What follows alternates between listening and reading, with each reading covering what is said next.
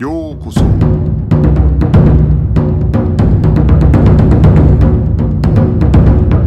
Eu sou o Gustavo e você está ouvindo o Budocast.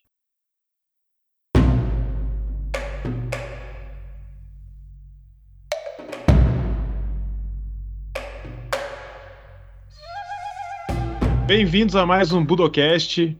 No episódio de hoje estamos aqui com o Ivan Melo. Ivan, muito obrigado por ter aceitado gravar esse episódio com a gente. É um prazer recebê-lo aqui no Budocast. E aí, Gustavo, é um prazer é meu, é uma grande alegria. Eu sou, um, eu sou fã desse podcast, estou sempre seguindo os episódios, então para mim é uma super alegria fazer parte. E é isso aí. E hoje, cara, assim, eu sei que você é. Me corrija se eu tiver errado aqui, mas quarto Dan de Aikido, segundo Dan de. Aido, você ensina Aikido, é, você tem esse conhecimento da arte marcial. E o Budocast é um podcast sobre arte marcial, mas hoje a gente combinou de falar sobre uma outra coisa que aí sou um grande fã do seu trabalho como calígrafo, né? A gente vai falar sobre Shodo hoje. Então, assim, eu queria que, assim, você falasse um pouco, mesmo que rapidamente, como surgiu esse seu interesse no Shodo, Hum, né? Até talvez contar um pouco também né, do seu interesse pelo Budô, né? E se de alguma Isso. forma foi isso que levou você a ter esse interesse pelo Shodo, porque eu Hum. falo isso porque isso acontece comigo, né? Então, uhum, é, eu treino arte marcial assim, eu não lembro quando eu comecei assim, eu tenho, a- a- quer dizer, na verdade eu sei quando porque minha mãe me levou, né? Eu tinha cinco anos de idade, mas eu não tenho a memória desse dia, Olha. né? é. E, e eu já treino há tanto tempo que várias coisas, assim, treinar arte marcial, é, e uma arte marcial japonesa, né? Desde, assim, eu já treinei Kung Fu também, já treinei outras coisas, mas sempre tive interesse, e aí isso acaba me levando a outras coisas, né? Então, querer Total. saber quem foi Miyamoto Musashi, né? Apesar de. Eu treinei Kendo por alguns meses, não dá pra dizer que eu treinei de verdade. Mas quem é Miyamoto Musashi, história do Japão. Tenho também interesse no Shodo, assim, apesar de não. Não. Não. não, não, não, nem, nem, Nem, querer dizer que faço, entendeu? Mas é, o, Budô acaba levando, eu entendo, a esses interesses assim É adjacentes, né? verdade. Foi com você assim também? É, conta um pouco pra gente como é que foi isso. Sim, fo- foi, foi nessa mesma veia, né? É, eu tive. ahm, meu pai e meu tio treinavam Kung Fu, né? Que é aquela geração, né? Geração Bruce Lee. Então, quando eles estavam lá com seus vinte e poucos anos, o Bruce Lee era o- a grande sensação, né? Meu tio, inclusive, deu aula de Kung Fu ah, na, na aeronáutica, porque ele, ele foi, né, ele serviu aeronáutica, não sei o quê. Então sempre tinha essa, essa, essa coisa em casa. E quando eu era criança, meu pai já não treinava mais, mas ainda fã, não sei o quê. E eu, molequinho, assim, sei lá quantos anos, também não lembro, e a gente assistindo o filme do Bruce Lee junto. Aí eu lembro de ver assim, o Bruce Lee pá, pá, pá, pá, fazendo as coisas dele. Eu falei, nossa, é isso que eu quero fazer.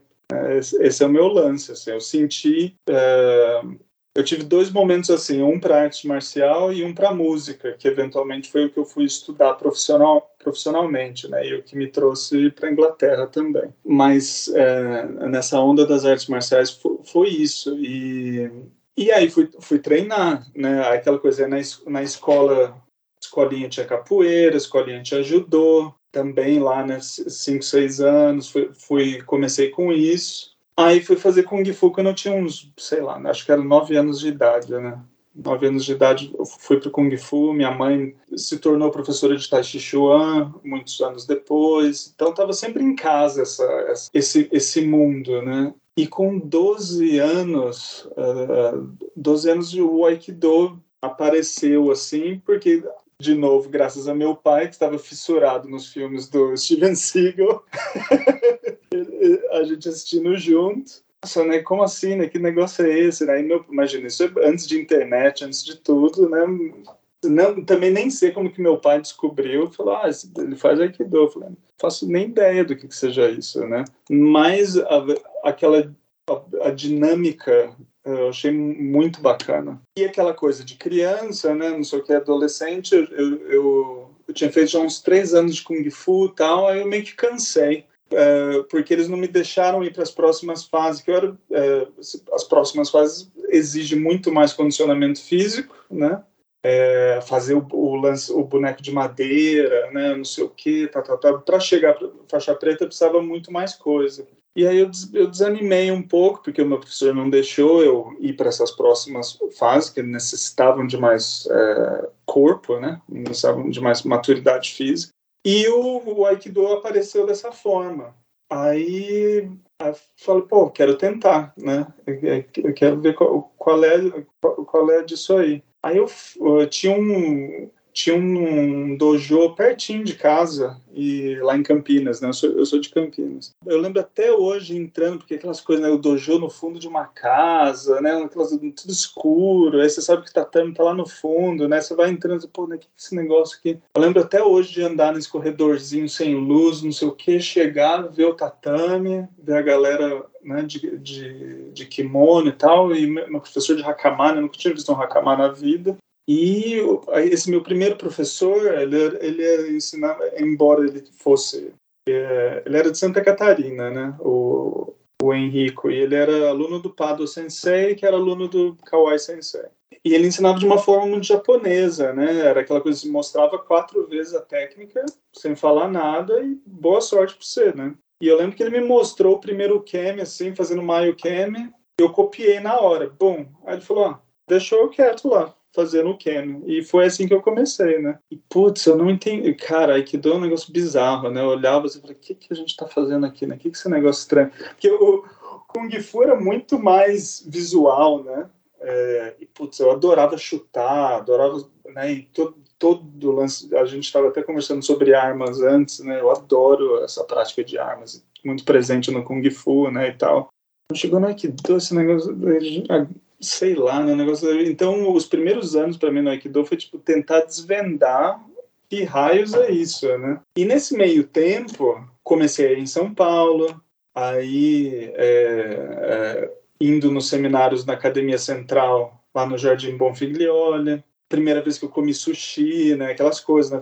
As festones, estava trazendo os professores do Rombo Dojo, tal. É, aí, pô, primeira vez tentando comer com, né, com com hashi, não sei o quê. Então foi, foi entrando nesse, nesse mundo desse jeito e né, conheci uh, aí o, né, o Ono Sensei estava lá, né, um gran, grande nome do Aikido no Brasil, Kawai Sensei e tal, essa, e foi essa, essa coisa da cultura japonesa uh, foi se abrindo, né, e, e em casa tinha muito, uh, tinha muito os livros que a minha mãe comprava de Tai Chi Chuan, de, de Zen, de não sei o quê, eu nem lembro que, que livro que era, mas era um, com certeza um livro sobre, de, de budismo, de Zen budismo, e estava lá, né, peças de caligrafia. Aquilo foi muito chocante para mim, eu, é, porque eu, antes de eu tocar guitarra, né, violão e, e, tudo mais, eu pintava e desenhava. Então, quando eu vi aquilo, né, no, no papel branco e, e aquela tinta preta, né, aquele, aquele contraste aquele, e aquele, aquela fluidez, eu, foi, foi muito impactante, assim. Foi, e me atraiu essa coisa da aquela simplicidade e aquele impacto que a tinta preta no, no, no papel causa, né? Mas ficou no, no, fundo ali, né? No fundo da minha cabeça e a, a vida foi me levando, fui treinando, né? E fui seguindo meu caminho no Aikido e, e fui treinar judô um pouco mais tarde, é, caí para o boxe muitos anos depois, fui treinar boxe eu treinei até eu, eu, bom eu até treinei um pouquinho aqui em Londres quando eu mudei o primeiro ano meu de Inglaterra eu, eu treinei boxe aqui mas treinei uns uns bons uns alguns anos aí em Campinas também com o Luiz Caetano né que foi um grande campeão aí nacional sul-americano pan-americano e tal grande professor. Aí, né, fast forward, aí, adiantando né, a história um pouco, a gente chega aqui, o, o, estamos em Covid, né? Covid começa, nesse ponto, ah, nesse ponto eu já tinha estado no Japão duas vezes, né? Já é, minha atual, minha agora esposa, na época só minha namorada, a gente tinha acabado de, de se mudar junto, ela, ela é é, ela é japonesa de nascença, mãe japonesa, pai inglês, né? E então, mais ainda eu tô nessa essa coisa da, da, cultura, né, da língua. Aí o Covid começa, bicho, e eu falei assim, nossa, agora eu tenho todo esse tempo, né? Tenho todo esse tempo. A sorte que eu tenho do lado do, do treino é que a Cat treina também. Então a gente começou a treinar em casa, põe joelheira, limpa a sala e fazendo o asa, não sei o que, e trabalhando sem fazer as quedas, né? Mas trabalhando o repertório técnico do Aikido em casa. E quando dava para sair, a gente saía e ia fazer armas no, no parque, né?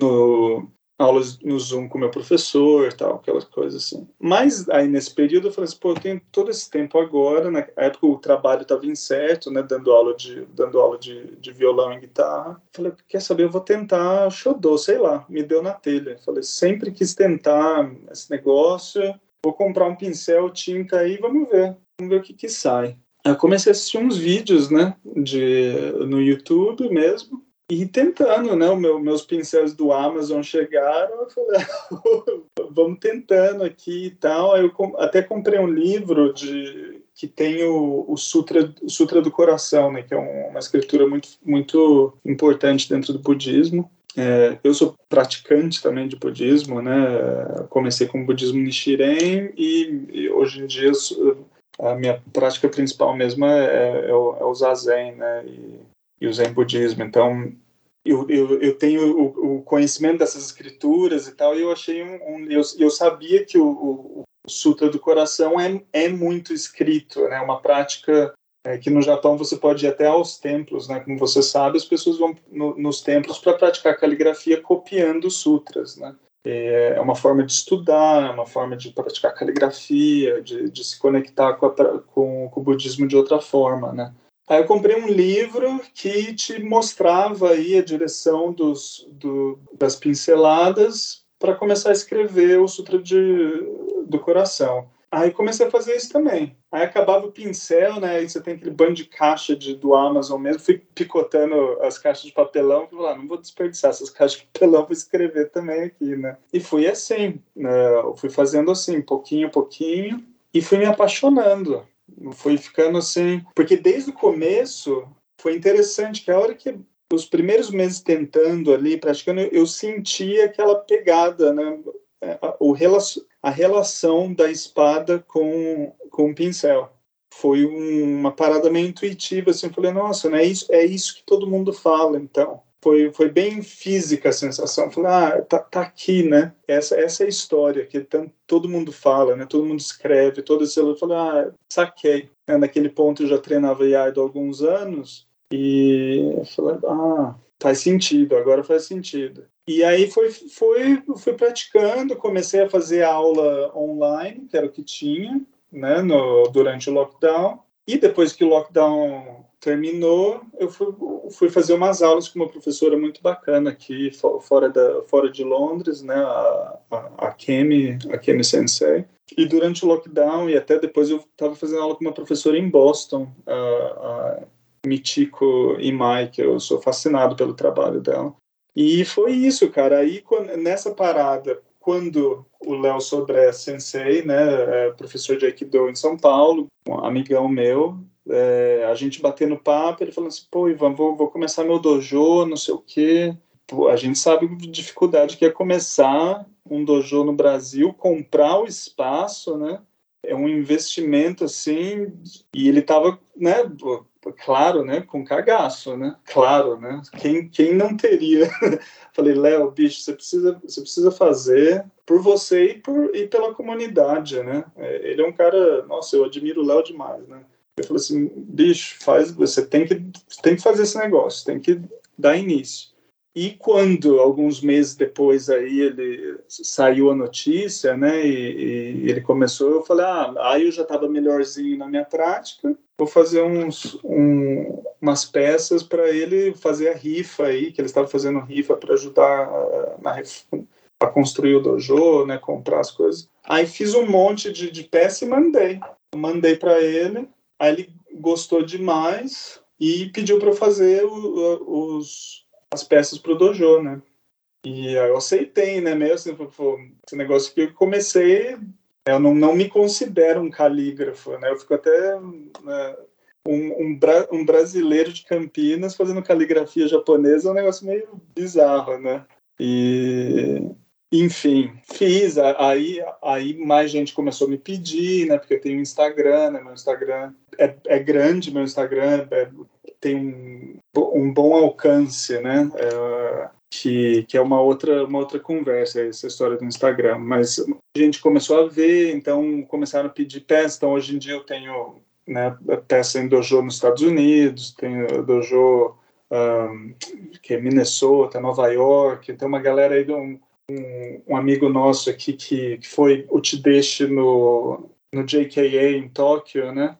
É, já fiz várias peças para ele, então assim, o negócio andou, né? E as pessoas gostam, então eu falo assim, então tá bom, né? então é isso, é uma longa, né? Falei um pouco aí, mas é mais, essa é mais ou menos a, a trajetória do Shodo na minha vida, né?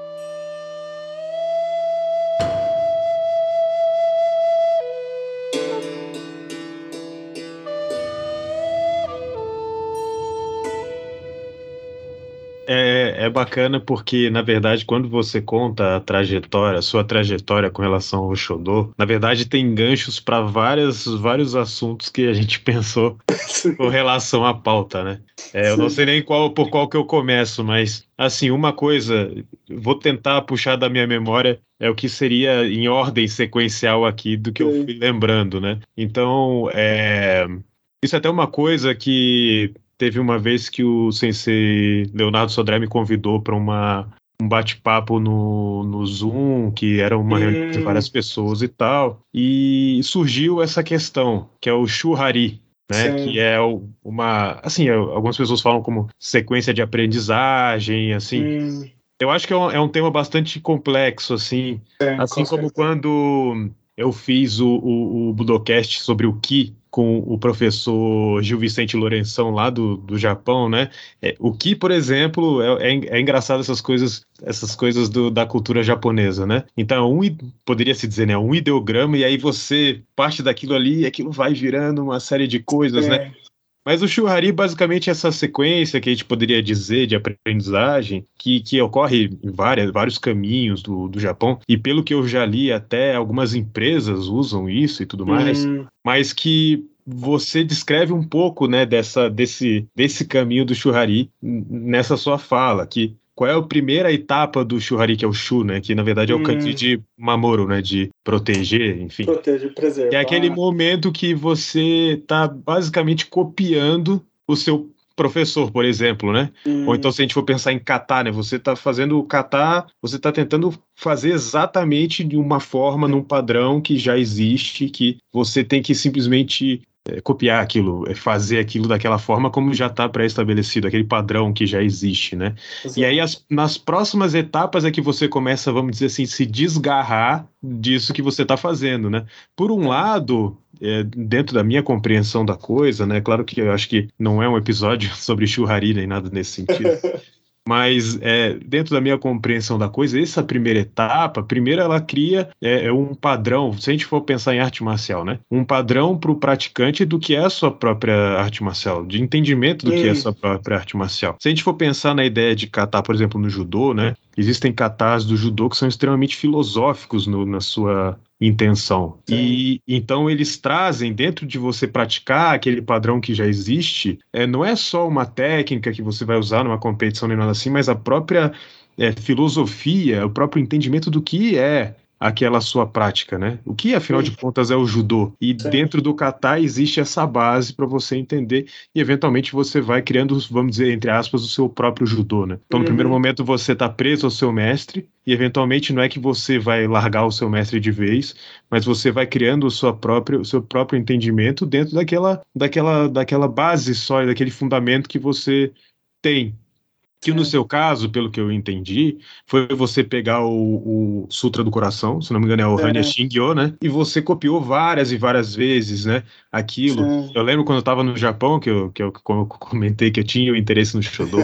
Um dia eu até, inclusive, cheguei, eu tinha uma. uma eu, eu morava perto da estação de Takadanobaba, né? Ah. E, e, sempre que eu ia para a estação, tinha, eu olhava assim, tinha um, uma placa assim, né? De um anúncio de uma escola de Shodo no caminho, num prédio, assim, né? Dentro de um prédio. E e eu tinha maior vergonha de entrar lá, né? Porque assim, não era uma coisa que estava na sua frente. Você tinha que entrar, subir no elevador, e aí chega lá, aí tem tipo um, uma. Como é que fala? Não é escritório que fala, tipo um, uma recepção. Aí você tem que falar, e, e meu japonês, eu não sabia falar japonês muito bem.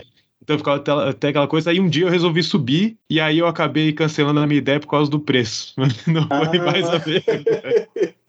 Mas assim, e aí o que, que eu comecei a fazer? Eu comecei a tentar é, é, fazer mais, mais ou menos o que você contou, né? Então eu cheguei a comprar pincel, cheguei a comprar ah. é, tinta e tudo mais, mas o que. Mas assim, é, montar tudo isso para mim sempre uma, foi uma razão de muita preguiça. Pegar o Sim. papel, não sei o que lá e tal. E aí eu encontrei, eu fui um, um dia num, numa loja lá que tinha um, como se fosse uma espécie de um kit, assim, mas um kit bacana, assim.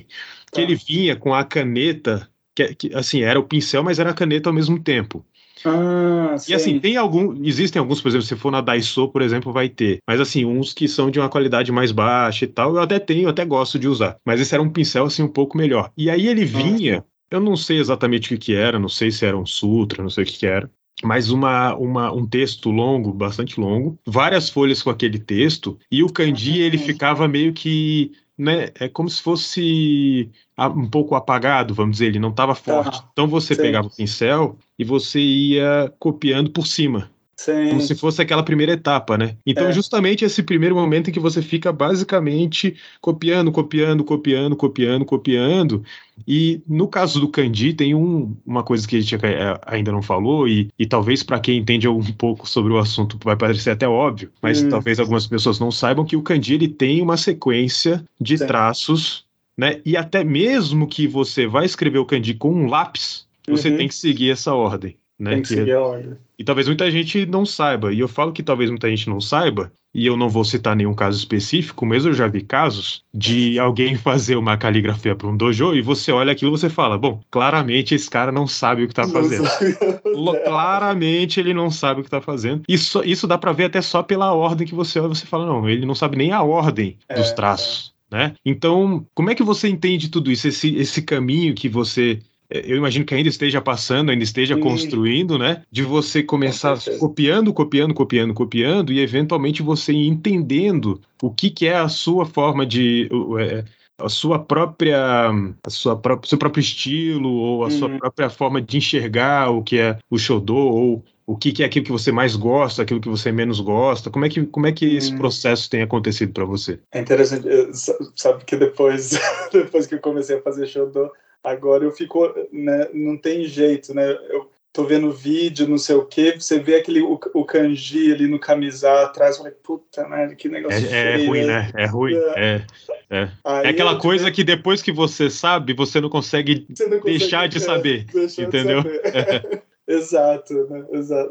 Enfim. Mas é, inclusive, né, você vê, essa, essa coisa da ordem da, dos traços é tão importante e para quem, para né, a turma que não, não faz, né, isso, isso já até te dá um, para dar uma ideia para a galera, né, geralmente se escreve do topo para baixo, né, da direita para a esquerda, mas o kanji ele geralmente começa da esquerda para a direita, né? Você vai sempre tem uma entrada ali do pincel mais ou menos 45 graus, não sei o quê, até você fazer a mudança de ângulo e e você vai fazendo os traços naquela ordem particular. Por causa dessa ordem particular, eu sou canhoto. Eu aprendi a fazer como destro, porque o trabalho que seria de me adaptar como canhoto a, a essa direção é, é, muito difícil. Então, até isso eu me adaptei.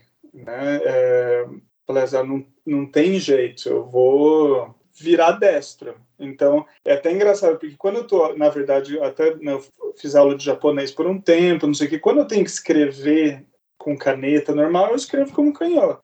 Faço a ordem bonitinho, né? Não vou deixar de fazer ordem, mas eu faço a ordem do kanji bonitinho, então, mas como canhoto. Mas para fazer a shodo, para fazer a arte, eu, eu tenho que ir para a mão direita agora. Eu, eu tá, tá treinada para fazer daquela forma com o pincel que eu não, não consigo fazer com esquerda. Então, a, até isso eu tive que né, me enquadrar, né? E, e, essa, e essa é a importância do Shu, né? Você se enquadra, você se limita, é, o, tudo que é, é como o meu professor fala, né? Existe liberdade na restrição, né? A gente tem que se enquadrar o sistema, entrar e fala, tá bom, é isso que tem que fazer, é isso que tem que fazer. Então a gente vai não pensar nas outras possibilidades, né? Você foca naquilo, naquilo que tem que ser feito agora. E aí você vai fazer aquele agora por todos os agora futuros, né?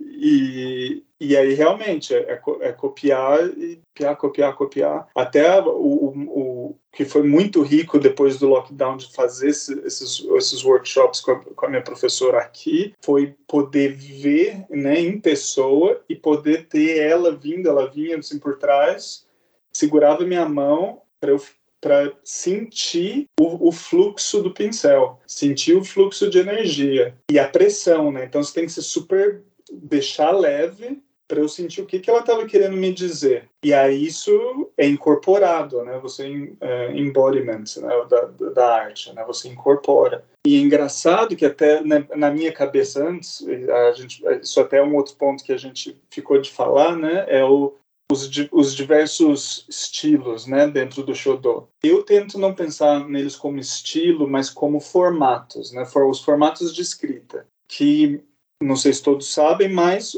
o kanji, né, o kanji vem da China e a, a, e a prática de caligrafia existe na China há muito tempo, né, muito tempo, é shufa né, na, na China. Então, assim, quando chega no Japão, você tem toda, você já tem uma estrutura pré-estabelecida, né? E essa estrutura você você tinha os, os, as formas de escrita, né? A forma de escrita para selo, né? Pros, uh, que é chamado tensho, que é a forma mais antiga de escrita, que era feita em era esculpido em osso, né? Que era parte de, de uh, cerimônias de adivinhação, né? Que eles eles fa faziam esculpiam essas um, essas palavras mágicas, né, digamos assim, né, esculpia-se e, e, você punha o, o, osso no fogo e o padrão como o osso rachava em relação ao, ao kanji era como eles faziam a divinação, né, o adivinhamento do futuro e tomavam suas decisões de estado, essas coisas assim, era o que acontecia. De, depois passa-se alguns séculos aí essa essa eles começam a fazer essa esculpir em, em, em bronze tudo isso ainda é tencho, né? ainda é, é escrito em selo, né? que eles chamam. Hoje em dia é usado para os selos, né? para o ranko, né? Os, que a gente faz aquela... Quando você termina a sua peça, você tá seu nome ali. É, tem, nossa, aí o lance de selo é um outro mundo, é um outro nicho aí muito louco, né? nem, nem vou entrar muito na história do selo. Até, até assim, para dizer até a importância que continua tendo, né? No caso, a caligrafia no Japão nesse sentido, né? No Japão você assina com o, o, o seu carimbo, né? Com o seu selo, né? Exato. né? Então, Exato. enquanto aqui a gente assina, escreve né, a nossa assinatura, o nosso nome, enfim, lá você faz um carimbo, né? E aí, é, às vezes, dependendo do lugar onde você for fazer o seu carimbo, existe um estilo daquela Exato. pessoa que faz o carimbo, e até às vezes isso é uma forma de você identificar de onde veio aquele carimbo que a pessoa tem, né? É. Então, tu, até hoje, assim, até existem hoje. outros exemplos, né? Mas para entender, né, como que a, a, a Aqui a gente está falando de Shodô, aqui no do caso é, integrado né, com essa questão do, do selo, né, do carimbo, né, mas no sentido de que até hoje existem é, momentos ou situações do cotidiano japonês em que se mantém a importância da hum. caligrafia, dos estilos de caligrafia, esse tipo de sim, coisa. Né? Sim, é bem lembrado. Realmente o carimbo é, é parte integral da, da cultura e do, do dia a dia. Inclusive, então assim, você vem essa coisa do, do tensho, ele é, ele é simplificado no formato ratio. O ratio é um outro, é um outro formato simplificado para questões administrativas, questões burocráticas. Então, ele, ele difere um pouco. O, o, o, nem é usado para arte. É, embora o Tencho seja para carimbo, não sei o que, seja seu formato antigo, ele ainda é, existem artistas que trabalham com, com, esse, com esse formato é, para sua arte. Mas ninguém trabalha com Reishu pela sua arte, porque ele virou, ele é burocrático. Né? Ele é um formato do kanji burocrático que era mais rápido para fazer todos os trâmites na China na antiga e no Japão e tal. Daí você, a gente passa para os usados no dia a dia, das, né, o, o, que você vai aprender na escola lá, que é o kaisho, kyosho e o Socho, né? Então, Caixo é o é o é escrita em bloco, né? Escrita de forma, tudo bem definidinho, a direção, quantidade de, de traços, pá, pá, pá, bem estruturado, como letra de forma para a gente no, no Ocidente. O guiocho é o semicursivo, né? o, o, o próximo formato é o semicursivo, onde você tem uma, digamos, uma letra de mão aí, mas com tudo muito bem, ainda estruturado, mas já é um formato que tem as suas próprias regras já. Como você conecta uma linha a outra, já, já tem, já, já é mais fluido e já tem as suas próprias uh, regras ali de uso. E aí você vai ter o Socho, que é a escrita cursiva. A escrita cursiva é, o nome já diz, é, é rápido, né? Bum, bum, bum, bum, bum, bum, bum. Você simplifica os kanjis, inclusive é muito difícil de entender a escrita cursiva. Uh, quando, quando ela se torna uma forma de arte, né, artística, é, às vezes se você não, não tem uma experiência prévia de fazer o, o passo a passo, de aprender ah, esse, esse, essa escrita de forma, essa escrita semicursiva e essa cursiva, você não, você não vai entender de jeito nenhum. É muito difícil. As, hoje em dia eu consigo reconhecer algumas coisas. Eu olho assim e falo assim, pela de novo, a direção e como a simplificação, você fala assim, ah, é isso que está escrito aqui, esse é o kanji. Mas é, você começa a criar um, um feeling por esse passo a passo e essa simplificação. Então, assim, em alguns livros a gente vai ver isso como estilo. É, a forma como aprendi é que eles são formatos de escrita e, e dentro desses formatos de, de escrita, com as suas regras particulares e não sei o que, você como indivíduo, você como praticante, vai ter o seu estilo. Né, o que você estava falando, você ao, ao, longo do tempo você desenvolve a sua forma de escrever ao seguir as regras que estão ali pré-estabelecidas, né?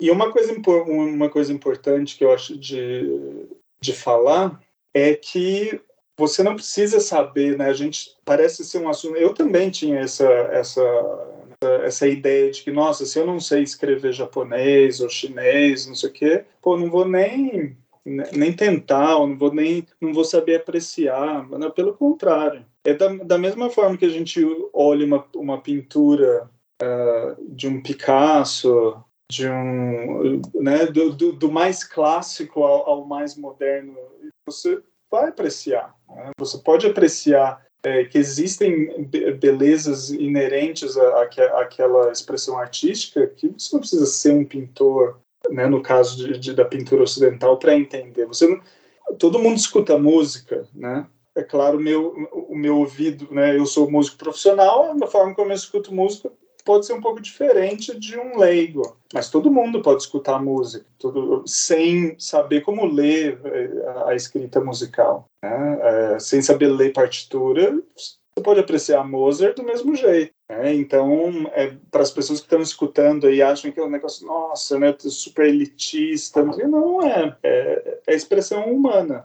expressão humana artística, e você tem que estar aberto e receptivo para sentir isso, né? Sentir como, como, como aquela, aquela peça te move. E assim, com, em dentro, tô, né, né, voltando para o nosso papo churra, do churrari, até na minha cabeça eu tinha assim, ah, então, porque né, a gente já vem, como está inserido na, na, prática marcial, né, você fala assim, ah, então chu, eu vou ter que fazer caixa por um tempão, né, vou ter que fazer escrita de forma por um tempão. E não é assim, né, meus, meus, meus professores desde o começo falaram lá, ah, então, ó, esse aqui é o cacho, vamos lá, vamos fazer por alguns minutos. Você pratica esse kanji aqui em letra de forma, bom, bom, bom, bom, segue as regras, entende, entende uh, o equilíbrio do, do kanji no papel, né? Você entende o equilíbrio daquilo, o contexto daquilo no papel. Ainda mais o professor vê que você tem um pouco mais de destreza, né? Que foi o meu caso, eu falo, ah, legal, vamos tentar agora o semicursivo. Ela faz, tal, tal, tal. Fala, show, pum, você vai e tenta, né? Quebra-cabeça, não sei o que, normal. E aí chegou um ponto que meu, meu professor me mostrou, legal, vamos fazer cursivo agora. Beleza. Aí, assim, antes na minha cabeça eu, eu achava que esses três iam ser né, os meus os estágios de desenvolvimento, né? Só quando eu fosse um grande mestre, minha barba estivesse branca completamente, eu ia fazer a escrita cursiva, né? E pelo contrário, é, é, tudo isso existe da mesma forma como a gente está lá fazendo um kata, né? Você está fazendo um kata, sua forma definida ali, seja no seu judô, no seu iaido, no seu aikido, legal, você vai ter o seu, seu kihon, sua forma básica, estruturada, onde você vai entender todo esse todos os princípios de desequilíbrio, de timing, não sei o que, bacana mas você tem que pôr em prática. Depois, depois que a estrutura ali, o Kihon tá, tá praticado, a gente tem que acelerar um pouquinho, né? Tem que fazer, tem que tornar mais mais flexível, né, a prática, né, e, e fazer o seu sparring, fazer o seu passar para esse estágio aí, o que Jutai, né, mais flexível e se, se, chegar no ponto de você estar tá fazendo a Kinonagari, né, Flu, fluxo de Ki, né, não sei o quê, e falado nas artes marciais, é o equivalente de um do social, né? Tudo isso existe em todos os momentos. Ainda que eu esteja fazendo cursivo, eu ainda estou preservando, eu ainda estou na minha fase Shu. Eu ainda estou na minha fase Shu porque eu ainda estou copiando o cursivo do meu professor. Ainda estou copiando o cursivo de outros grandes.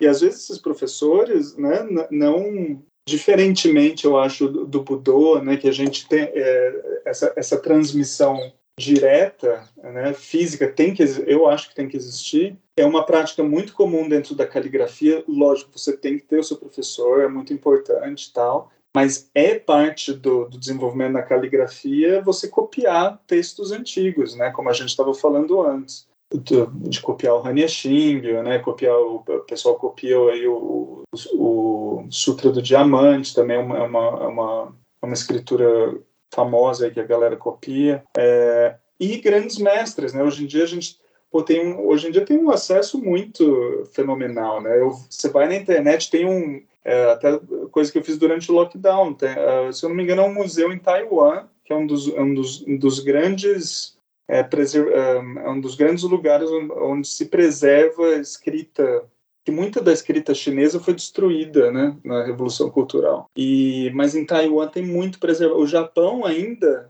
o, ja, o Japão na verdade tem, acho que a maior coleção de peças chinesas do mundo vive no Japão, né, no, nos templos budistas e tal. Então você pode ver ali uma uma peça do, escrita dois mil anos atrás ampliar e tentar copiar. Então, eu, eu, o Wang Ji, o que, sei lá, ele viveu, acho que ano, ano 300 por aí. Então, 1.700 anos atrás, ele está me ensinando ali naquele momento, né? Eu estou copiando os caracteres da mão dele. Então, tem uma coisa que é muito legal, eu, que eu adoro no show 2, às vezes fala assim, poxa, né, a gente, até uma coisa que a gente vai falar, né, abrir essa é, a caligrafia é muito presente na cultura deles, né? Então a gente acha hoje em dia a caligrafia do Miyamoto Musashi, você pode vê-la, né? Você pode vê-la em pessoa no Japão, maravilhoso se você pode ver, ver um Hakuin em pessoa, é ma maravilhoso, mas não precisa, né? A gente tem, tem os livros, tem a internet hoje em dia que ajuda muito, né? Ver, ver a caligrafia do Takeda Shingen, né? Pô, que animal, né?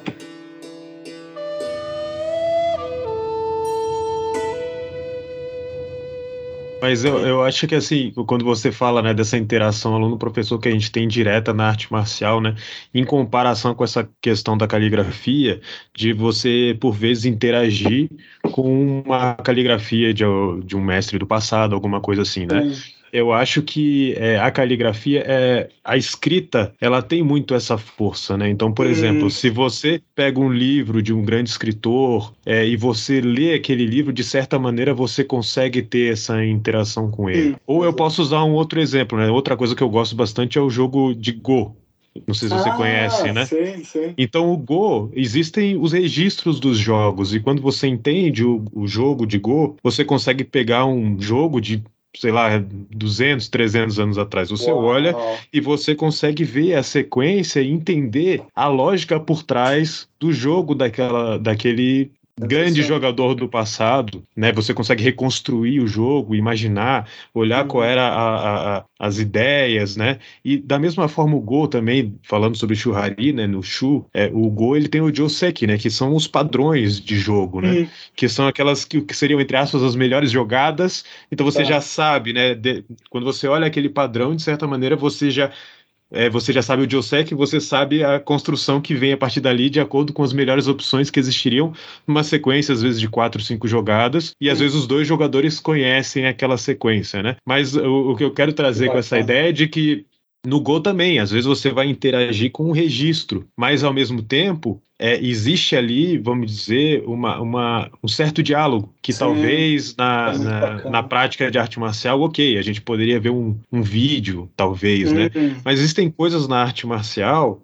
por essa própria caracter, por sua própria característica de ensinamentos que eles às vezes não podem ser vistos, eles às vezes, às vezes, têm que ser sentidos. É. Então, sem aquele contato você não consegue ter é, é, absorver aquele conhecimento, né? É, Mas é, é, eu entendo isso e até sobre uma outra questão que eu até coloquei lá quando a gente, quando eu conversei com você sobre a pauta, né? É, no, no episódio do Budocast sobre o que, né? É, a gente falou lá com o professor é, Gil Vicente Lourenção sobre o que das coisas, né? Uhum. As coisas têm que e eu acho que o, que o Shodô é uma coisa que tem o que, o seu que, no Sim. sentido dessa expressão de que. E eu imagino que alguém que vai é, é, entrando nesse caminho, experimentando e conhecendo, e cada vez que você vai construindo mais e mais esse entendimento, você olha e você consegue absorver mais ainda esse que. E como a gente comentou ainda há pouco, você olha aquele Shodô daquela,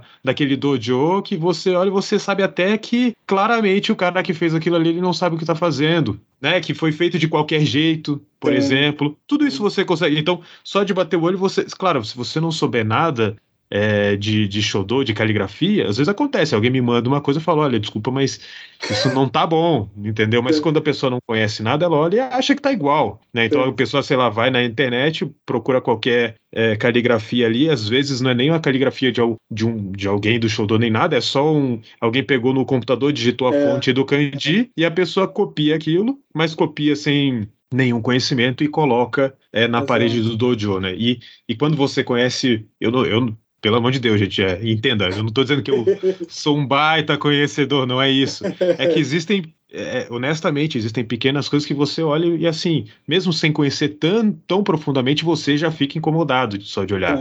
É. é como se fosse uma nota ruim no, no, numa música exato, que não entra exato. e você olha e aquilo te incomoda, né? Então, exato. é esse, isso para mim é, é o, falando sobre o que das coisas é isso. Você consegue olhar e tem a ver com um pouco essa expressão, vamos dizer, a expressividade do, do calígrafo, ou do artista, no caso, né? No caso do é. Shodô, né?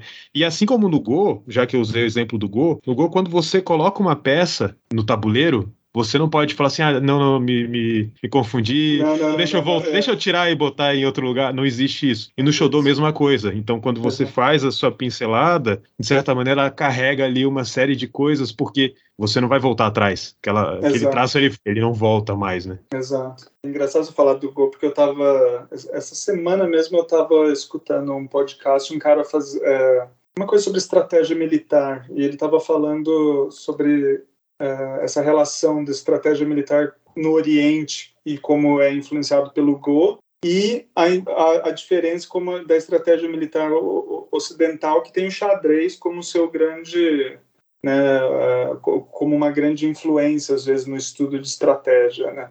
enfim mas isso é outro assunto é, mas realmente essa parada de esse fator e é um do, eu acho que é um dos grandes fatores que relacionam o, o Budô e a, a, prática marcial e o Shodô é essa definição. Né? A hora que começou, não pode parar. Né? Não, não tem.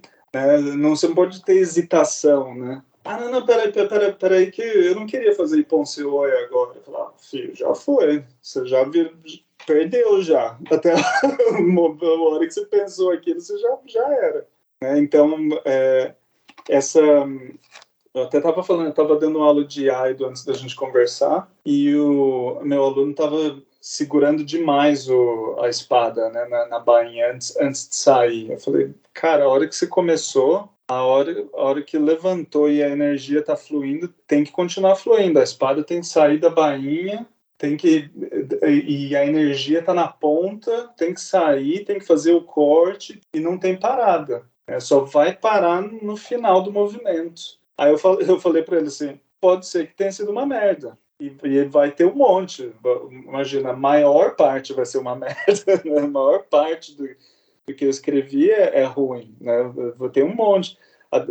Eu estava fazendo umas, umas peças para os certificados do dojo né, aqui, aqui em Londres. O Sensei Ismael me pediu para fazer o Enso. Ele gosta muito do Enso, que é aquele círculo zen, né, para que a galera que não, não, não sabe.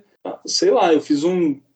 Sei lá quantos Ensos eu fiz para sair um ou dois bons. Um ou dois que você olha assim, nossa, tem presença aqui, né? tem alguma coisa intangível que, que fala com a gente. E é engraçado que ele também não faz Shodô, mas na hora que ele viu, ele falou: é esse aqui, ó, tá feito, tá, tá aí, o que tem que estar tá, tá ali, né? Então, assim, essa eu acho que essa é uma das grandes, talvez até por isso tenha sido muito relacionado, né, e, e tenha sido adotado pelos é, por samurais, né, por, pelo, pela, pela pelo budismo, né? essa coisa da, da, da expressão do aqui e agora completamente, né?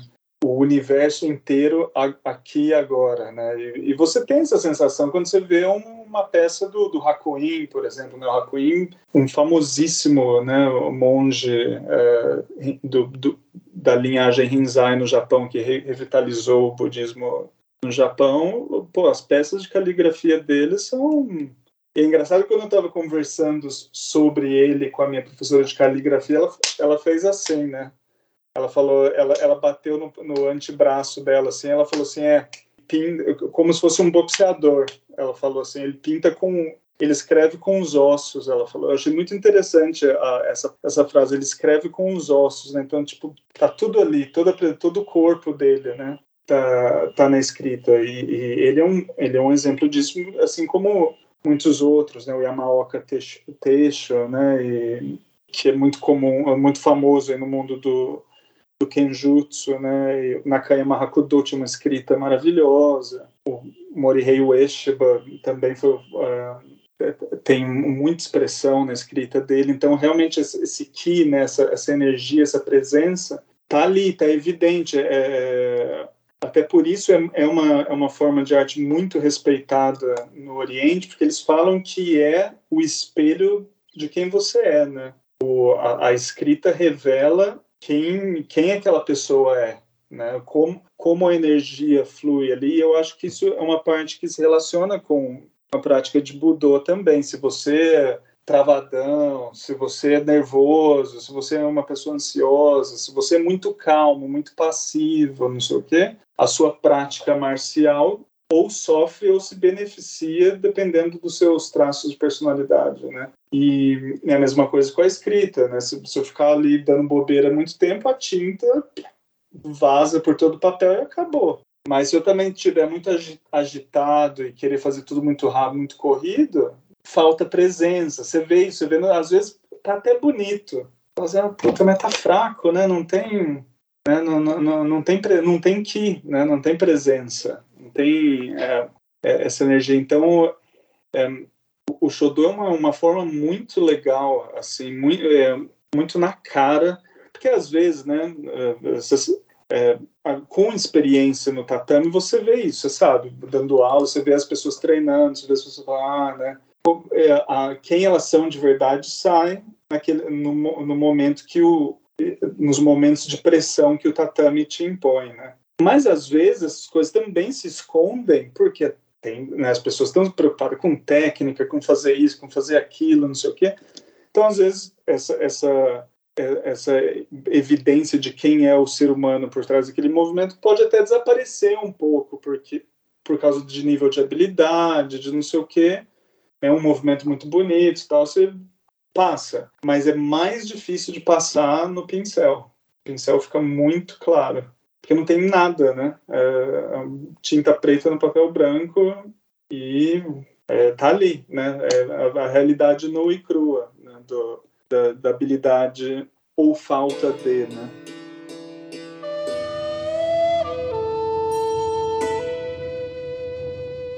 É, e é interessante também com relação a essa, essa ligação né, que tem o Shodo do, da arte marcial, é que, por exemplo, né, se a gente for pensar hoje em dia, é muito comum em vários dojos a gente ter a foto né, do fundador, coisas hum. desse tipo. Mas se a gente, é só a gente pensar um pouco que é, a fotografia foi estabelecida em uma determinada época no Japão, não existiu sempre. Sim. Então o que tinha, o que se encontrava muito eram caligrafias. É e até hoje existem dojos no Japão que eu já vi que, por exemplo, que se pratica judô e não tem a foto de, de, de Gorokan mas tem alguma caligrafia que tem algum tipo de representação. No Kodokan, quando Jigoro Kano era vivo, não existia uma foto de Jigoro Kano. Existia uma caligrafia, né, de um até um, um, um colega dele chamado Katsu Kaishu, não sei se você ah. sabe quem é. Então tinha uma caligrafia dele no estilo bastante cursivo, né? E o próprio Jigoro Kano era um calígrafo, né? E às vezes as pessoas nem sabem porque ele não usava o próprio nome dele para assinar as obras, Sim. né? Ao longo da vida dele, ele teve três nomes de calígrafo, né? Sim. Então, até os 60 anos era Conan, depois até acho que 70, pouco mais era Kisai, e o último eu já não vou lembrar de cabeça, uma coisa assim. Tá. E é interessante que a gente vê que há uma diferença de caligrafia, pelo menos me parece, né? Eu não, não tenho todas as obras dele, né? assim, mas é. olhando assim por cima e tentando entender, me parece que há uma diferença do próprio estilo dele de caligrafia com cada um desses nomes que representam um período diferente da vida dele, né? Então, é. quando ele até os 60 anos, uma coisa mais, ele me parece que ele preferia mais caixô, por exemplo, né? E depois uhum. ele vai adotando uma coisa mais cursiva e tal. E mesmo quando ele é faz uma escrita mais cursiva, ainda assim você não, não existe tanto aquele caso de você não conseguir compreender. E eu imagino que talvez por uma característica muito do, do Jigoro Kano de ser um professor, de ser um Sim. diretor de escola. Então eu acho que esse background dele, essa, esse passado dele acabou ele carregando muito na, na, na caligrafia dele e pelo menos de, do que eu conheço dele, mesmo quando ele se permitia essa liberdade bastante cursiva, você ainda hum. consegue claramente ver é, é pelo verdade. menos do que eu conheço, né? Claro que eu não conheço todas as obras dele, né? Mas falando do que eu conheço, você consegue Sim. ver bem identificar é, é, o que ele que o qual era a intenção dele, o que, que ele estava querendo escrever ali, né? E muitas das coisas que hoje a gente coloca como por exemplo, as máximas do judô, né, que as pessoas falam, né? O Seiryoku Zenyo de Takyoei, tudo isso ele colocou hum. em caligrafia e muitas outras coisas ele colo colocou em caligrafia que muitas vezes representam uma filosofia de vida que ele tinha, uma forma que ele enxergava as coisas, né? E muitas vezes essas coisas acabam passando despercebidas porque foram colocadas somente em caligrafia. Ele não parou para escrever um tratado sobre aquilo, não fez um, uma grande palestra sobre o assunto, mas ali está em forma de caligrafia, né? Aquela forma dele pensar, né, sobre, é sobre as coisas. E, e o mais interessante eu olho, assim, é que justamente você, é, quando você olha uma caligrafia dele, ali você vai ter não só informação, entre aspas, do que está escrito, do texto em si, né, mas a própria forma dele mesmo escrevendo, e ali carrega um pouco, né, dessa expressão dele como, como uhum. calígrafo, né e outros grandes do judô, como Kyuzumi Fune, também é, gostava muito de caligrafia, até inclusive, hum. se eu não me engano, ele era. Porque lá no Japão existem algumas é, associações, enfim, que dão, que emitem é, graduações e tal em Shodo, que isso é uma coisa que eu nem entendo muito bem como é que funciona, mas ele era, eu acho que era quinto dan de caligrafia, o Mifune. Hum. Não lembro, no episódio sobre ele eu acho que eu comentei sobre isso, não lembro se era quinto, sexto dan. É porque ele fazia, ele tinha graduações em outras coisas, por exemplo, shogi, né, que é tipo um xadrez japonês, ele também jogava, ele ah. Também tinha graduação e tal, né? E mas no Shodo ele também tinha, né? Então algumas alguns personagens do judô deram davam importância, né, para essa hum. essa prática da caligrafia e eu diria que, bom, dos nomes do judô, o Jigoro Kano obviamente seria o primeiro, né? Que que é até curioso. Tanta gente não sabe que ele era um calígrafo e que ele tinha obras com outros nomes, que há não muito tempo atrás eu encontrei num leilão no Japão uma obra do Jigoro Kano e assim, Uau. barato não era. Mas se eu tivesse um dinheiro guardado, eu teria comprado, comprado. entendeu? Sim. Porque era possível. Já, já compraram, não, não tá mais lá. Mas assim, porque muita gente não sabe que ele Que não assinava legal, com o próprio cara. nome, sabe? E no Que Aikido, você chegou a citar o, o Sensei Morihei Ueshiba, né? É, Ele tinha essa relação próxima e parece que tinha, né? De alguma forma. Tinha. ehm, ele fez eh, aulas com, com Abe Sensei, né? O, Abe era aluno dele, ah, mas era um calígrafo sensacional. eh, e ele fez aulas com, com o Abe, né? E, e a, a expressão dele é muito interessante. Eu acho a expressão do, do Morihei Ueshiba muito interessante na, na, na caligrafia. Eu não, sei, eu não sei nem se eu vou conseguir explicar, assim, ainda mais, né, tive, tive a oportunidade de ver, bom, no Brasil tem, eh, na APA, em São Paulo, na, na Associação Pesquisa de Aikido, tem uma, uma, uma, uma obra dele lá, né? Então, assim, se, se você treina Aikido, você treina na APA e tal, não sei o que, você, você, vê essa peça todo dia. E, e no Japão, né, lógico, no Hombu Dojo tem, tem o kanji principal lá de Aikido dele, e até eu fui em Sanda, fui treinar com, com o Hori Sensei é, em Sanda e eu, eu entrei no dojo dele, né? é, Como você falou, né? Esses dojos ah, com essa vibe assim, mais an- os, bom, os, os dojos antigos ainda tem, mas esse é um dojo moderno, mas mantém essa, essa, esse feeling antigo. E o Hori Sensei hum, tem uma, uma peça linda assim em cima do kamisá e Putz, me, me chocou quando eu vi, assim, porque eu tenho a mesma coisa tatuada nas minhas costas. É o, o Masakatsu Agatsu, né? O verdadeira vitória é a vitória sobre si mesmo. E ele, ele notou, ele falou assim, você sabe de quem que, sabe de quem que é essa, essa peça? Eu falei, ah, eu sei, porque não, não tem como não saber, né? Ele falou, é, né, o, o filho dele, né, que, que foi o principal professor do, do Hori Sensei, o Kishomaru Ueshiba, que é o filho do Morihei Ueshiba, deu de presente pro, pro Hori Sensei.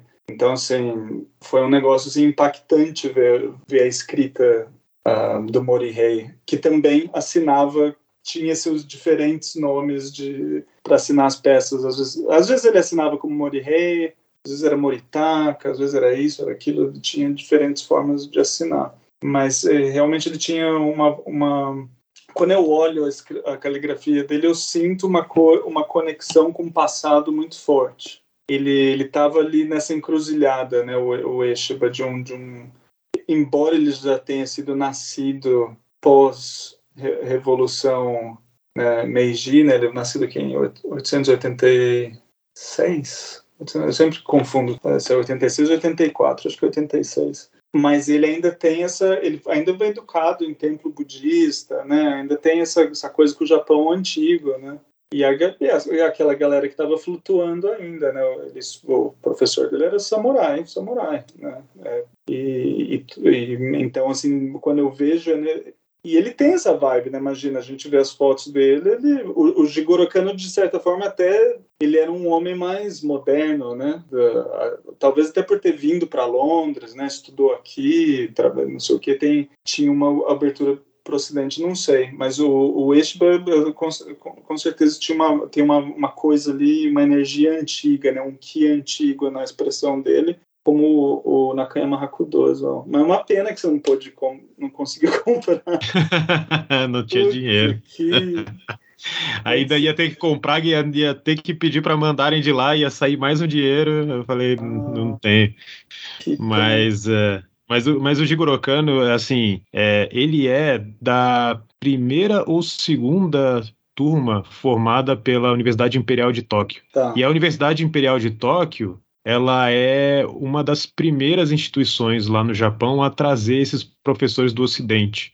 Ah. Então, grande parte da infância do Jigoro Kano, principalmente quando ele era mais jovem, ele foi ensinado no modelo mais antigo, né? Na verdade, quando tá. ele nasceu, é, ainda era período do samurai e tal, quando ele era muito criancinho. E aí, logo que, logo que ele era muito jovem, ele aprendeu todos os clássicos chineses, etc, tá. etc. Então, na verdade, a pegada do Jigoro Kano, em alguns casos, não todos necessariamente, né? Era meio que estabelecer uma certa conexão, né, do Japão Hum. com o Ocidente. Mas ao mesmo tempo ele tinha uma visão que era mais ou menos o seguinte: em algum momento é, o mundo seria internacional. As pessoas teriam mais facilidade de viajar para todos os lugares, etc, etc. E ele pensou o seguinte: naquele, naquele período, né, o Japão estava importando tudo de fora, muitas coisas do Japão estavam é, não, não se fazia mais, não se tinha mais interesse. E ele falou assim: um dia, é, que nesse mundo internacionalizado, o Japão também tem as suas coisas para oferecer ao mundo e mostrar ao mundo e levar no caminho inverso. E se a gente, a ideia dele era um pouco essa, né? se a gente não fizer nada agora, isso vai desaparecer, porque as pessoas é. É, não querem mais saber. É interessante que teve um, um, período lá no Japão, mais ou menos nessa época, e tem até alguns livros que foram escritos assim, em que eles, que eles queriam abandonar o kanji. Eles Sim. queriam adotar o alfabeto ocidental, né? É verdade. Então, assim, existia um movimento muito forte de adotar tudo de fora, né? E o Jigoro Kano, ele não era... Existiam as pessoas que eram completamente resistentes a isso, e a visão de Jigoro Kano era um pouco a seguinte: tudo bem, existem coisas de fora que são muito interessantes e a gente tem que aprender. Agora a gente também não pode achar que a gente não tem nada de valor aqui, Exato. a gente tem que salvar essas coisas, porque senão eventualmente, enfim, a gente vai perder tudo isso. Então, Jigoro Kano, ele ele gostava de caligrafia japonesa, ele jogava Go. Ele tentou, é, a ideia dele com o judô era, entre aspas, né, é, trazer o que ele aprendeu do, do jiu-jitsu antigo para uma visão um pouco mais da época, do contexto ali que, que, ele vivia, né? E, e, ele não se, e ele vamos dizer assim, ele não se, ele não tinha uma visão de que eu não vou me deixar, vamos dizer, poluir pelo que vem de fora, né? Ele não tinha essa coisa, né? Hum. Ele olhava filosofia, é, ciência política, ele foi isso que ele estudou na universidade, né?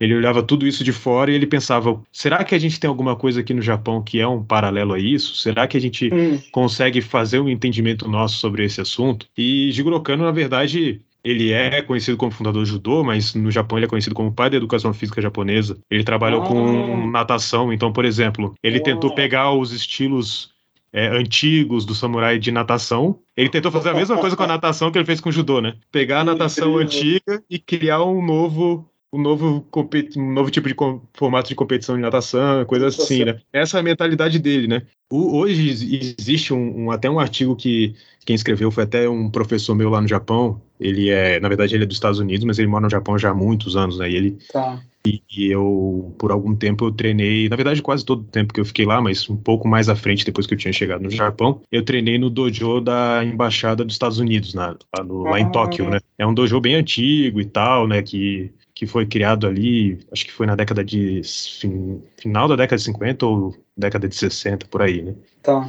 Inclusive tem uma caligrafia lá do Kazuo Ito, é, seria o Zenyo de Itakoe, que é o, são as máximas do judô, e o Kazuo Ito, que era aluno do Kyuzo Mifune, que é aquele que eu tinha comentado, né, que tem até um episódio no Budapeste. do judô, né? E, existe até já uma pesquisa do, do Lance, do Lance Gatlin, que é esse até pesquisador, gosta muito de pesquisar a história do judô lá, tá no Japão, tem muito documento sobre o assunto, né? Que ele foi pesquisar um pouco mais a fundo essas máximas do judô e ele descobriu que existiam influências ocidentais naquelas máximas, né? E não era uma coisa puramente japonesa. E o que ele coloca era justamente isso, né? Que Jigoro Kano ele tentou meio que pegar filosofia ocidental e misturar com filosofia oriental. Então você tanto vê ali dentro é, é, dessas máximas, né, uma influência que ele teve dessa é, desse, desse desse conhecimento que ele acabou adquirindo nesse período dele na universidade e tudo mais, né, de alguns, de alguns pensadores até da Inglaterra e tudo mais. Uhum. E aí, ao mesmo tempo que ele tinha todo esse conhecimento de confucionismo, taoísmo, etc., que ele aprendeu muito quando era criança e continuou, né, desenvolvendo. Inclusive, lá no, em Tóquio tem o Yoshima Seido, né, que é uma que era por um período uma escola do confucionismo, depois virou a sede da Kotoshi Hangaku, que era a escola de professor, de formação de professores e tal, né? E Jigoro Kano foi uma das pessoas que é, é, existia um festival em homenagem ao Hayashi Hazan, que era o, hum. um dos fundadores dessa escola de confucionismo lá no Japão, né? Tá. Que era uma escola de ensino dos samurais, do confucionismo para a classe samurai lá em Tóquio. Eles tinham parado de fazer esse festival porque essa construção ela passou a ser usada para quando fizeram a reforma do sistema educacional japonês, passou a ser usada para escolas normais, universidades, etc. Né? Tá. O Jigoro Kano foi uma das pessoas que, vamos dizer, fez renascer esse festival em homenagem a hum. esse pensador do, do confucionismo. Né? Então, eu dei essa volta toda, né, para basicamente, né, voltando ao nosso tema, né, é que justamente, né, é, Jigoro Kano, ele e tudo isso, né, muito provavelmente, eu imagino que ele coloca de alguma maneira na, na, na, na, caligrafia dele, seja na forma como ele gostava de, no seu próprio estilo, né, de calígrafo, seja nos, na, nos temas que ele escolhia, porque também é isso na caligrafia, o tema uhum. que você escolhe escrever, seja na, nos, nos, nas sequências de kanji que ele escolhia usar, e eu acho que essa é uma coisa interessante de se olhar, né? Que é uma oportunidade, vamos dizer assim, que a caligrafia é. dá para quem gosta de arte marcial japonesa e, e eu acho que eu imagino que todo, todos os estilos de Budô têm o seu. Vai ter algum cara que gostava de caligrafia que vai escrever sobre o assunto. Eu é. acho que essa é uma oportunidade que a caligrafia dá, que é olhar essa outra dimensão, eu diria, do que que aquela pessoa pensava, né? Essa comunicação com o passado que você citou um pouco anteriormente. Exato, né? exato. Que legal, nossa, um monte de coisa eu não sabia. Super show. É, é, é que a caligrafia tem esse, né, como você falando, né, ele, ele escreve as, escreveu as máximas do judô, não sei o que, tá lá perto. É, a, a caligrafia usada, né, como como forma de transmissão, né, é, das ideias, né, e Bom, por eu ser budista e, e a, também adorar a caligrafia e tal, e pesquisando e vendo essas, essas caligrafias de, de grandes uh, de grandes monges né, do passado e tal, você, você vê, é o que você falou, o tema, né, os temas escolhidos, o, os kanjis escolhidos para fazer a transmissão daquela ideia, o senso de humor, né, várias das coisas é, é, um senso de humor, tipo o Sengai. O Sengai era extremamente engraçado, as coisas que ele fazia. É, é que eu lembrei primeiro porque eu estava estudando um pouco as coisas dele. Então ele ensinava zen, mas tirando sarro, assim, fazia, fazia uns desenhos, fazia uns, umas coisinhas assim, uma puta caligrafia linda, mas simples ao mesmo tempo. O Ikkyo, né, Ikkyo Sojun também, é... nossa, o Ikkyo é um personagem, né, gigante e, e, e você vê na, na, caligrafia dele essa expressão de quem ele era, né? E, e ao mesmo tempo que está se passando um ensinamento, né? E, e o, o, interessante, né? Da, o que eu acho muito legal da, da, é, da língua japonesa, né? Essa, essa abertura que essa abertura que a língua dá, essa abertura que o kanji dá, né? Ela é, um, é, uma, é um, são ideias, né? Não é, uma, não é uma definição, às vezes, de uma palavra, ou uma definição de. E a, e a, gente, no Ocidente, essa é a nossa forma de, né? Preto é branco, é isso, é aquilo, é tudo definido e, e, do, e dualístico, né? E a, bom, a linguagem dualística de, uh, um, em geral, mas a deles é mais aberta, né? Então, então, você olhando para aqueles caracteres que foram usados, você fala assim, ah, né? Aí que vem o senso de humor, aí que vem os, os trocadilhos, né? Que eles adoram um trocadilho também. E, e, e, como que eles trabalham, trabalham com gradação de cor, trabalham com o tamanho do, com o tamanho do kanji no papel. Então, às vezes ele quer dar mais ênfase numa ideia, ou aquele kanji é maior ou menor, né? Ou, ou tá mais carregou o pincel com mais tinta ou com menos tinta, né? Então, para todas essas variações artísticas, né? E aí, imagina, quando cai em poesia, quando não sei o que, aí, nossa, aí não, não tem não tem fim, né? É, infinitas possibilidades de expressão, né? Um, porque às vezes, né, você não quer repetir um kanji, né? Às vezes eu tava, o que que eu tava escrevendo esses, esses dias? O que que era? Shinjin, Shinjin da, não, não era. É, eu estava escrevendo uma, uma Shinjin Datsuraku do Dogen esses tempos atrás para um, uma professora amiga minha, Jenny Flower, na, na Grécia. Né? Ela é zen budista também, sensei Jenny, e ela, eu sabia que ela ia gostar, né? então eu fiz uma peça para ela. Mas era uma outra, eu não lembro agora para quem eu estava escrevendo. Ah, um amigo meu, professor de Aikido na, na Bulgária. E aí eu estava escrevendo essa peça para ele e ele é ele, ele é vinicultor, né? E aí eu achei uma poesia. Ah, esqueci o nome desse poeta. Ele, ele, é um, ele é um poeta chinês famoso que bebia pra caramba e saía escrevendo as poesias dele quando tava bêbado. E ele é famosíssimo na China. Agora eu esqueci o nome dele. Séculos e séculos atrás. E como esse meu amigo é vinicultor, né? E, e gosta de um drink também, né? Eu escolhi. É, eu escolhi essa, essa frase em particular que tinha é, alguma coisa sobre olhar a lua e, e cantar a, a, a, luz do luar, não sei o que. O poema dizia alguma coisa desse tipo. Mas o, o caractere de lua aparecia duas vezes, né, na, no poema. Só que se eu escrevo o caractere duas vezes, fica meio assim se repete, né? Aí quebra um pouco o ritmo do um, e a fluidez da peça, tendo dois caracteres iguais. Aí que né, a gente entra essa coisa da expressão artística, né? Do, do, do que e tal, e como que você. O, o primeiro caractere eu usei o kanji de lua. O segundo, eu fui lá e desenhei um, um círculo. Então eu fiz uma lua, né? Eu fiz um enso ali representando a lua. E quebrou, e, e, e mudou o ritmo da, da, da, composição e ficou legal pra caramba. E, e, você vê muito isso na escrita deles. É, eles usam, eu poderia, eu até tentei usar Tencho, lua em Tencho. Então, às vezes você pode usar e aí já dá uma ideia de mais antiguidade, não sei o quê. Tem todos uns, uns jogos assim né, de, é, então é muito legal, assim, é um mundo a língua deles, né, lógico a nossa também, né, a gente tem muita coisa é, sensacional no português, no inglês, em todas as línguas, né, mas pra gente que vive nesse mundo aí de, de Budô e, de, e, e gosta das coisas japonesas, não sei o que, é muito legal entender, e aí a gente entende também essa, essa cabeça deles, né, entende também é, muita coisa de como esses sistemas marciais foram construídos, né, e como são ensinados e como são passados, né, é, e aí vai juntando as, as pecinhas, né, vai juntando quebra-cabeça. Quem tem a oportunidade para o Japão, aí você tá naquele, naquele ambiente, você fala assim, pô, né, sabe, é que nem se você quer aprender capoeira, você tem que ir para o Brasil em algum momento da sua vida. Se você não mora aí, você é um gringo que gosta de capoeira, tem que ir para o Brasil. Em algum momento, para sacar a vibe. Né? Tem uma vibe, né? tem aquela, aquele ki de ser brasileiro, né? o ki brasileiro. O, você quer entender bossa nova, você vai ter que ir no Brasil, você vai ter que ir no Rio de Janeiro. Até como brasileiro, pô, né? de Campinas, São Paulo, não sei o que, não foi até eu pisar no Rio que eu eu falei, ah, tá, bossa nova, saquei agora.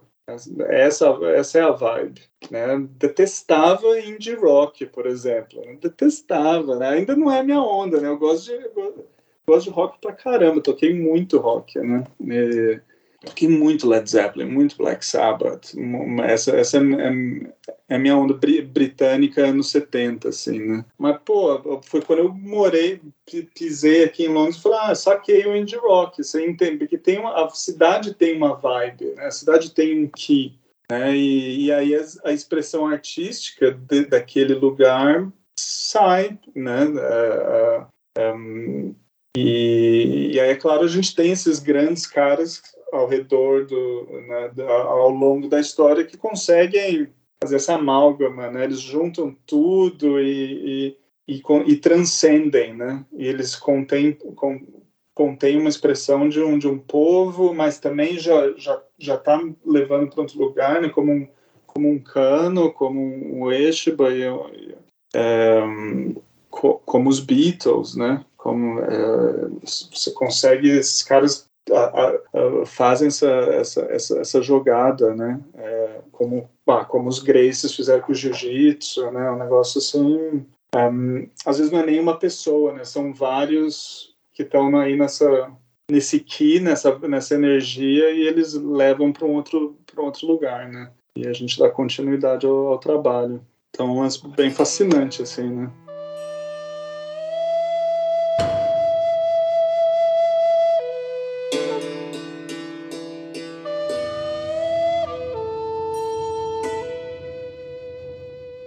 Ivan, muito obrigado. Obrigadão, Gustavo. Muito obrigado pela, pela conversa, acho que foi pô, muito legal. É, eu sou horrível em, em, show 2, espero um dia ter ânimo, e porque eu sei o trabalho que dá aprender, eu sei que não é fácil, exige repetição, existe persistência, existe continuação, assim como arte marcial. É, assim como Budô, é, é mais uma, eu acho que é mais uma, um paralelo que a gente poderia fazer, né? Tem que ter constância, tem que ter prática, tem que ter persistência para poder chegar no, no, resultado. Não é, talvez alguém olhe um estilo mais é, cursivo, mais fluido e acha que a coisa, não sei, né? Eu já vi, eu, eu imagino que na cabeça de alguém que faz algumas peças que eu já vi seja assim, né? Uhum. Faz aquela coisa, acha que é de qualquer jeito, né? Mas como você mesmo comentou, né? Um, um estilo cursivo, você só vai conseguir entender se você entender a base. Sim. Você só vai conseguir entender o que está escrito ali se você entender a base que formou aquilo ali, né? Então, é. eu acho que foi muito, muito legal. Como eu já falei, sou fã das, do, das suas caligrafias, acho incrível assim. Eu acho que eu não sei quanto tempo você demorou para conseguir chegar nesse resultado, mas assim, se foi só durante a pandemia, já já, se for só o tempo da pandemia, para mim já é muito rápido, porque é realmente assim uma coisa que assim é, é, é muito bonito e dá para ver que você já domina a coisa ao ponto de poder colocar a sua própria é, expressão ali, né? E eu acho que isso que é esse chegar nesse ponto, como você acabou de falar, né? Ah, eu estava ali, pensei nessa caligrafia, busquei um exemplo de um tema, e aí eu imaginei ali eu poderia fazer uma coisa diferente, e aí não é é, é, é, combina isso tudo, né? E fica uma uhum. coisa sensacional, né? Então, para chegar nesse nível assim, não, eu tenho certeza absoluta que não é fácil, porque para mim só escrever o negócio já é muito difícil. Então, assim, muito obrigado. Cara, obrigado. Foi um prazer enorme. Como eu falei, eu sou fã do podcast. Esse episódio do Ki, que você mencionou algumas vezes hoje, nossa, eu adorei. Eu tava, eu escuto, a primeira vez que eu escutei, eu estava caminhando aqui no Hampstead Heath, esse parque aqui em Londres, que é muito bonito. E foi muito legal, porque eu estava lá no meio das árvores, não sei o que. Nossa, né? Que, que louco, né? Todo episódio legal. Eu escuto muito. Então, e eu fico muito, muito feliz que você viu essa sentiu essa coisa na minha, na, na, minha arte, né? E esse lance do cursivo, né? Interessante, porque eu faço muita coisa cursiva, né? E até minha, até minha professora falou assim: Nossa, né, você tem uma facilidade para cursiva, né? E ela fala assim: Eu acho, talvez seja porque você seja músico, talvez seja porque você faça aikido, que tem essa coisa de, de fluir, né? Mas é, né, você sabe, né? O japonês, a hora que ele te dá um, um, um docinho, vai vir um tapa rapidinho, né? Então foi direto e reto, né? Ela me deu,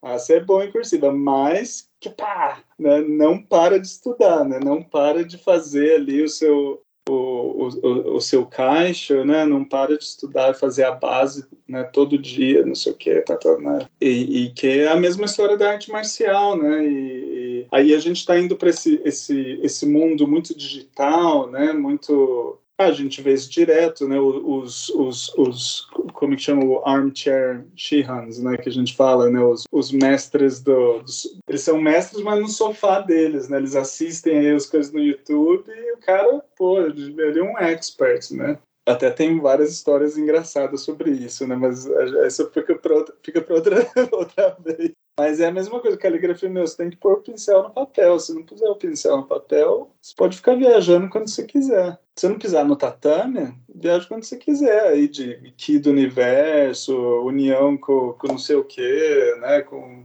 Beleza, mano. Mas você tem que cair, você tem que suar e fazer a repetição daquilo no dia a dia. Então, né, para a galera que está escutando, continue treinando e tudo que vocês gostam de treinar, né? É, porque no final das coisas, no final das contas, né, é, tem uma amiga minha, um, Anne Sluy, né, uma professora na, na, Holanda, ela assim, nossa, não sei como que você faz todas essas coisas, né? É Iaido, é Aikido, é não sei o quê, né? Eu falei, é porque eu não trato como um monte de coisa, né? É tudo a mesma coisa, na verdade, né? O meu Aikido, ele, ele existe no tatame, mas ele existe quando eu estou escrevendo, como quando eu estou fazendo uma peça de Shodo. O meu Iaido in, interfere na minha música, como a minha música interfere com, com o meu Iaido e a prática de armas e, e, e o meu e o meu zazen, né? Meu, o meu core budista que, que é como meus, os meus dias começam, tá ali sustentando. Então, assim, é tudo eu, o que quer que isso signifique, em, diferenças, em diferentes expressões, né?